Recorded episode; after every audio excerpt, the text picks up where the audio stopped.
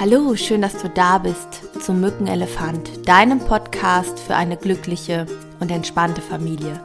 Mein Name ist Simone Kriebs und ich freue mich sehr, dass du wieder eingeschaltet hast zu einer weiteren Folge. Diesmal wird es zwei Teile gehen.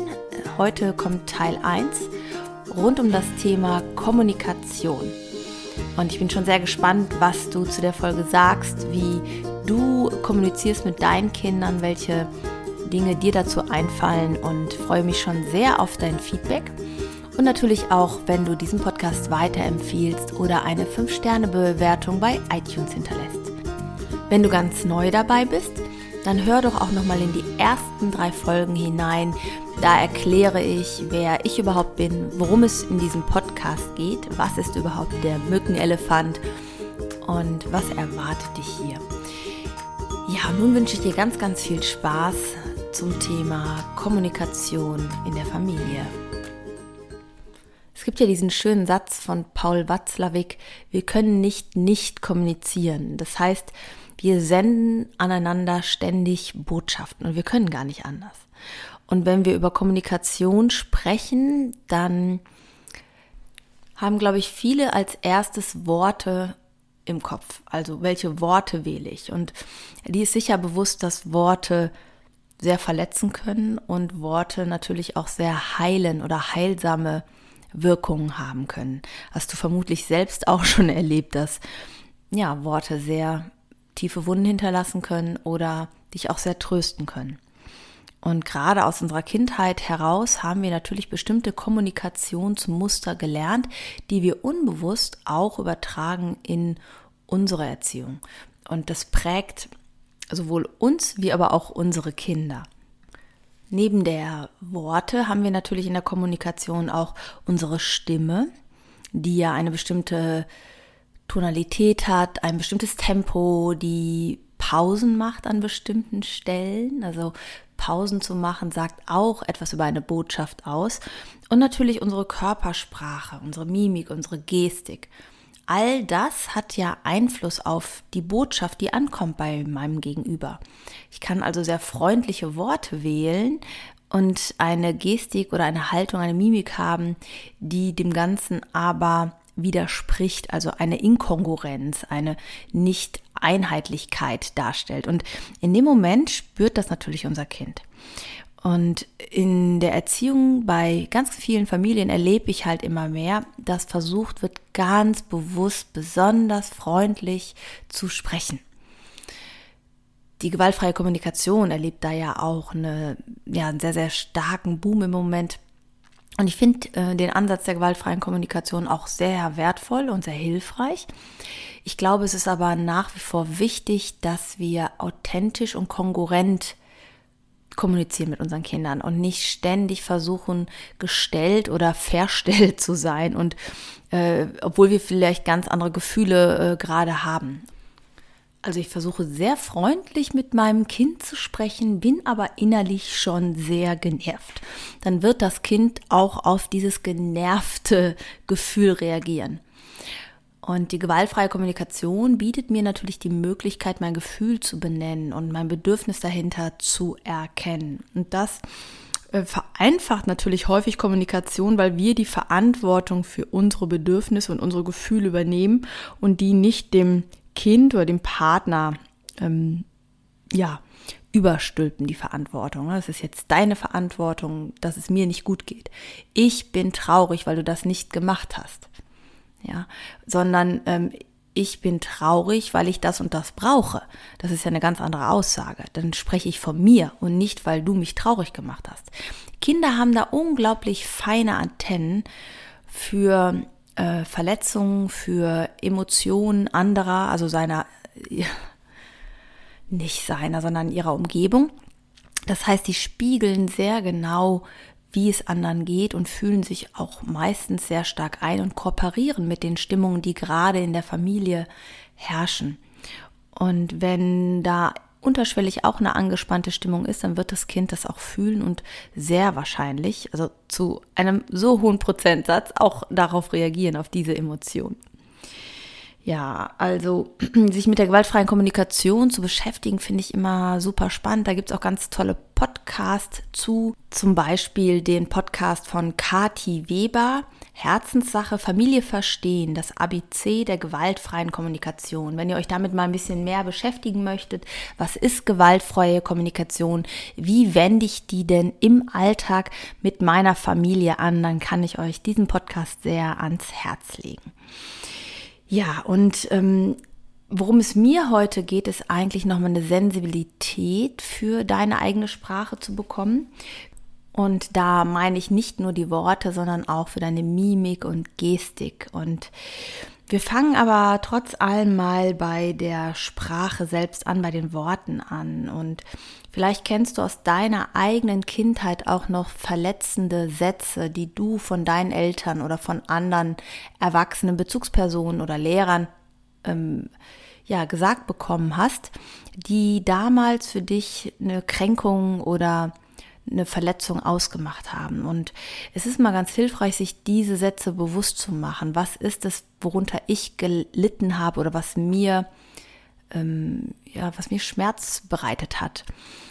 Denn ganz häufig ist es so, dass wir das übertragen auf unsere eigenen Kinder und meinen, sie leiden unter so einer Aussage genauso wie wir darunter gelitten haben. Und ich erlebe immer wieder in der Arbeit mit Eltern, dass äh, kleine Kinder sehr genau spüren, worauf die Mama oder der Papa reagieren. Also was, was gibt eine Resonanz? Worauf springt meine Mama an, wenn ich ähm, ein bestimmtes Gefühl habe? Dann ist es nicht so, dass sie ähm, ja, kognitiv, manipulativ darüber nachdenken, wie kann ich meine Mama dazu bringen, aber sie reagieren auf die Emotionen, die kommen und sagen dann manchmal Dinge, wie zum Beispiel, ich hasse dich, du bist äh, die blödeste Mama der Welt oder ähm, sowas wie, ähm, das ist voll gemein, keiner kann mich leiden. Und wenn so Sätze von deinem Kind kommen, dann überprüf auch mal für dich, sind das Sätze, unter denen du damals gelitten hast, die in dir irgendeine Resonanz erzeugen.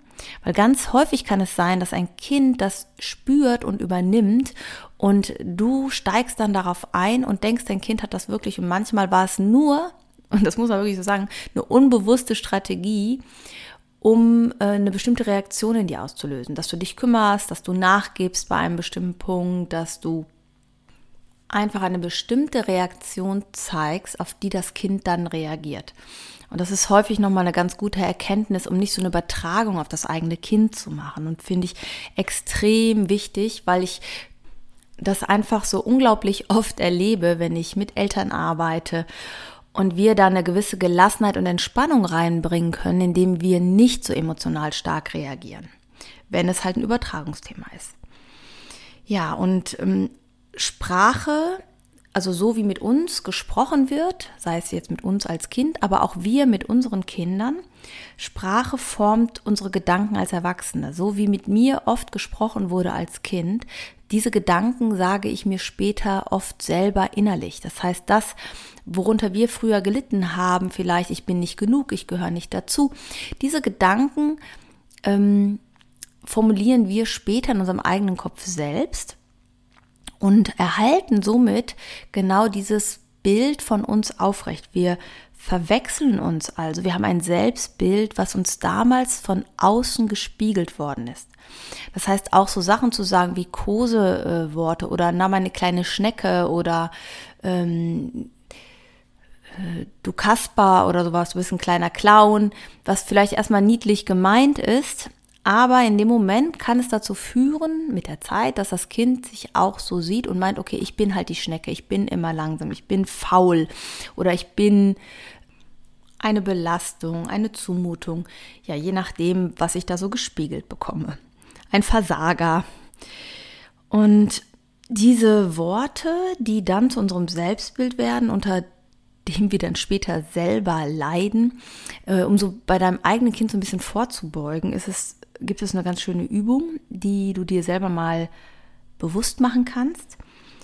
Ähm, du schreibst den Namen deines Kindes auf ein Blatt. Also bei mir zum Beispiel Anna ist meine Tochter und dann schreibe ich Anna ist und dann schreibst du dir alles runter, was dir spontan zu deinem Kind einfällt an Eigenschaften, an Charakterzügen, an ja alles, was dir einfällt.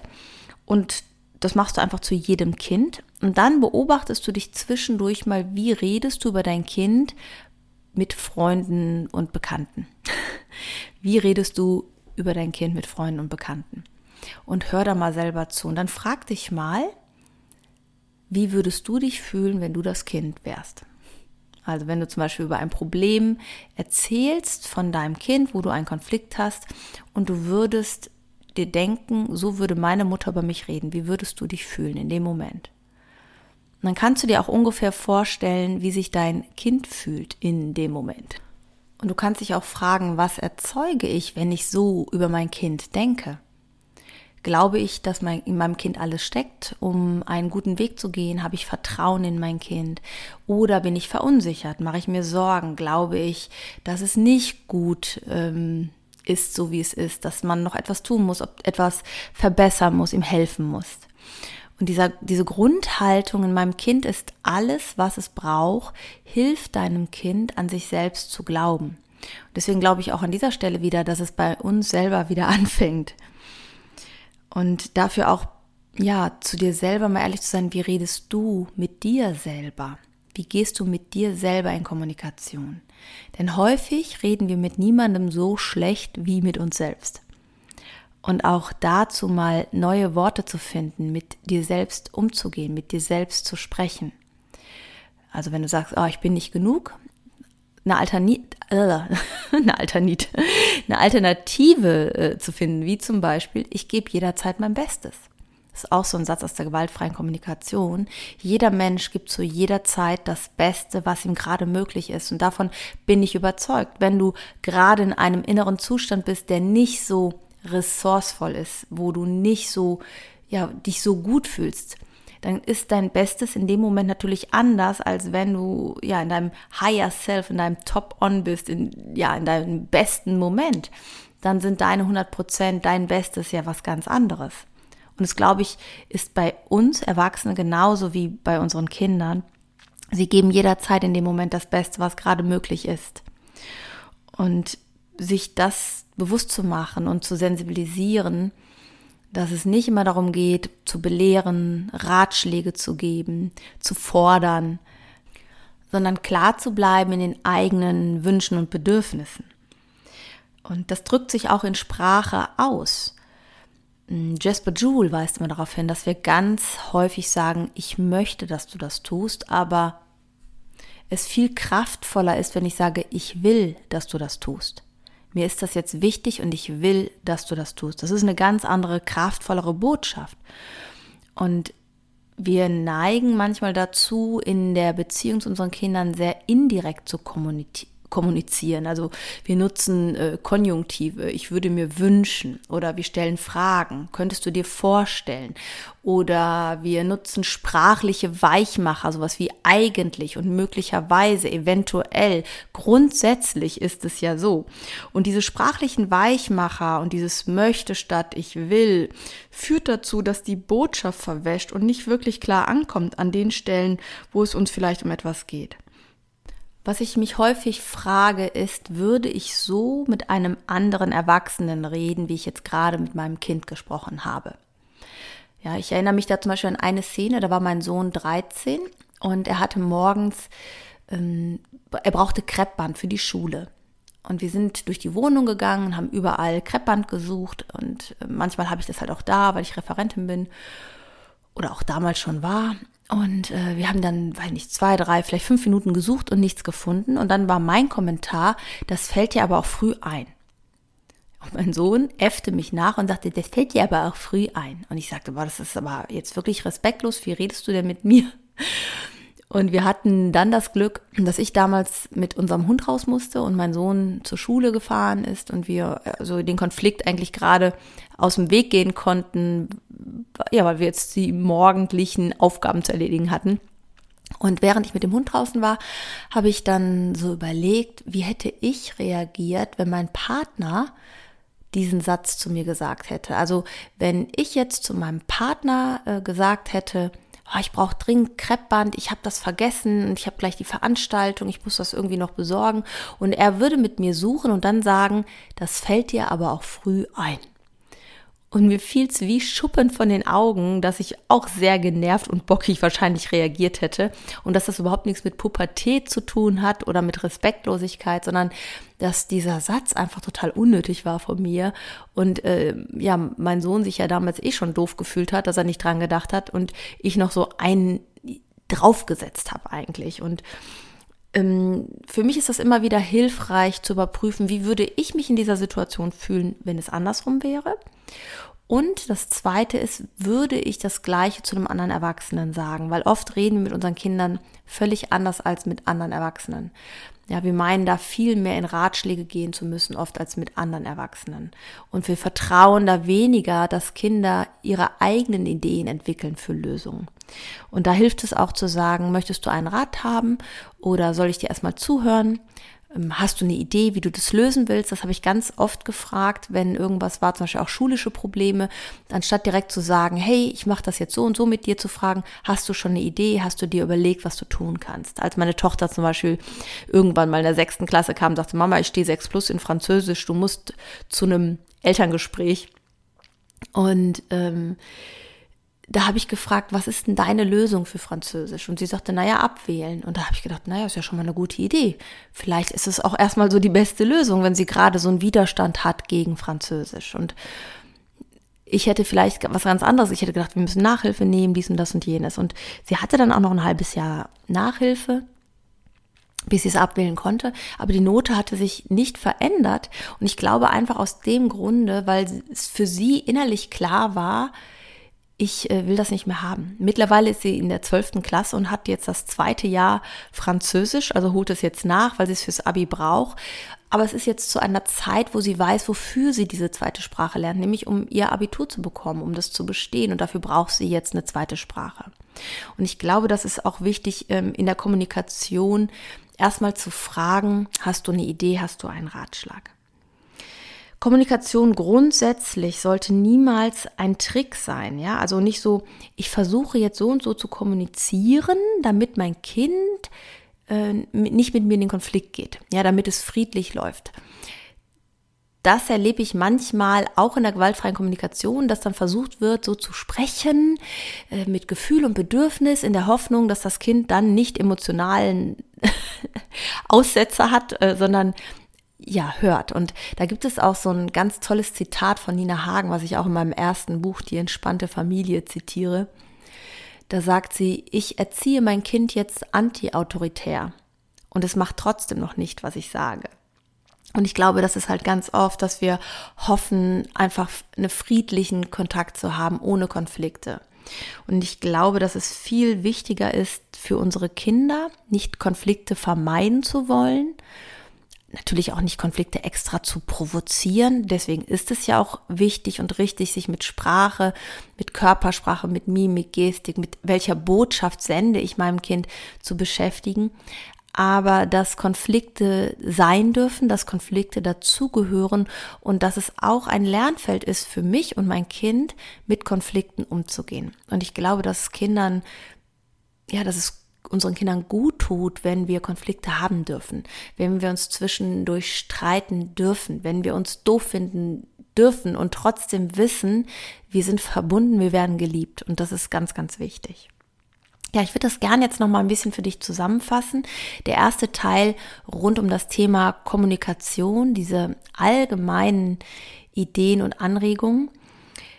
Denke daran, dass Worte heilen können oder aber auch sehr verletzen.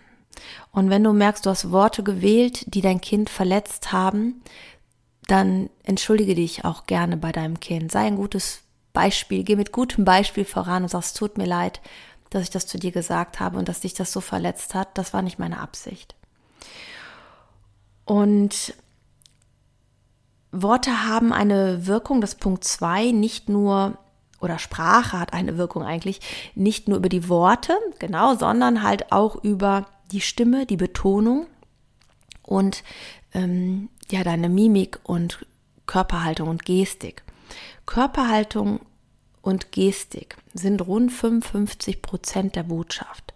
Stimme, Betonung sind rund 38 Prozent der Botschaft. Und das letztliche Wort sind rund 7 Prozent. Das muss man sich einfach mal bewusst machen. Also es ist nicht unbedeutend, welche Worte du wählst, aber es schwingt sehr viel zwischen den Zeilen mit, worauf unsere Kinder halt reagieren. Punkt 3, denke daran, dass Sprache unsere Gedanken formt und auch unser Selbstbild formt. Das heißt, so wie wir über uns heute denken, ist häufig das Ergebnis, wie andere über uns gedacht haben, als wir jünger waren. Das kann man natürlich verändern und bearbeiten. Ich habe ja letzte Folge darauf hingewiesen, auf unser Retreat Harmonische Beziehung leben. Und ähm, das findest du bei uns auf der Internetseite, können wir dir auch nochmal in die Show Notes packen. Vielleicht bist du ja auch mal dabei um vielleicht deine eigenen inneren Wunden zu heilen. Weil ich glaube, wir können unseren Kindern kein besseres Geschenk machen, als für uns gut zu sorgen und unsere Verletzungen mit uns zu heilen und sie nicht auf unsere Kinder zu übertragen. Ja, und Punkt 4 ist dann noch, würdest du so mit einem anderen Erwachsenen reden? Und wie würdest du dich fühlen, wenn jemand anderes so über dich redet oder so mit dir redet? Das ist immer noch ein ganz guter Hinweis, um zu gucken, wie wirkt das in dem Moment auf dein Kind. Und denke immer daran, dass der letzte Punkt, an den ich dich erinnern möchte, Kommunikation nutze ihn nicht, also oder nutze eine Kommunikation nicht, um pädagogisch trickreich zu sein, um Konflikte zu vermeiden, sondern einfach um vielleicht mehr in deiner Führungsrolle zu bleiben, um klarer zu sein, um für dich professioneller zu sein im Sinne von deine Leitwolf-Rolle in der Familie einzunehmen, deine Orientierung oder die Orientierung zu geben, die dein Kind braucht. Und ja, wenn wir nämlich die Orientierung ständig abgeben, zum Beispiel indem wir kleine Kinder alles Mögliche fragen, äh, wie sie was möchten und ständig viel zu viel mit einbeziehen, viel zu viel erklären, viel zu lange erklären, dann wirkt das häufig eher verunsichernd auf unsere Kinder. Ne? So nach dem Motto, die Mama oder der Papa, die wissen gar nicht, was gut für mich ist, ich muss das ständig selber machen. Ja, das heißt nicht, dass du dein Kind nicht fragen sollst, aber trotzdem für einen Rahmen geben. Überfordere dein Kind nicht, indem du ihm ständig tausend Entscheidungen ähm, ja, vorgibst, sondern einen klaren Rahmen. Denn ich glaube, dass gerade wenn Kinder jung sind, sie ähm, so das Gefühl brauchen, ich komme jetzt in eine feste, stabile Gemeinschaft und integriere und kooperiere mit dieser festen Gemeinschaft. Und was unseren Kindern, glaube ich, nicht so gut ist, dass die ganze Gemeinschaft sich jetzt auf dieses Kind einstellt und äh, alles durcheinander gerät, um ja, sich auf dieses Kind auszurichten. Das ist, glaube ich, die falsche Botschaft für unsere Kinder. Ich hoffe, die Folge hat dir gefallen und du konntest ein paar Anregungen mitnehmen, auf deine eigene Kommunikation nochmal zu achten für die nächste Zeit. Und nächste Woche würde ich ganz gerne mit dir in, die, in das Thema einsteigen, Kommunikation im Konflikt. Also konkret Konfliktsituationen, Verweigerungshaltung und Streitsituationen anzuschauen. Wie ist da eine gute und erfolgreiche Kommunikation, um einen sicheren Rahmen zu geben, um Leitwolf zu bleiben in deiner Familie? Ja, was kannst du da tun? Wenn dir die Folge gefallen hat, dann bewerte sie doch super gerne oder auch unseren ganzen Podcast einfach auf iTunes mit einer 5-Sterne-Bewertung würde ich mich super freuen. Oder folge uns auf Instagram. Dort können wir uns dann auch austauschen zu der aktuellen Folge, zu Themen, die dich beschäftigen. Schreib mich einfach an. Ich freue mich sehr, wenn wir in den persönlichen Kontakt kommen und ich ein Feedback von dir erhalte. Und bis dahin denke mal daran, du bist die perfekte Mama und du bist der perfekte Papa für dein Kind und du bist genau richtig, so wie du bist.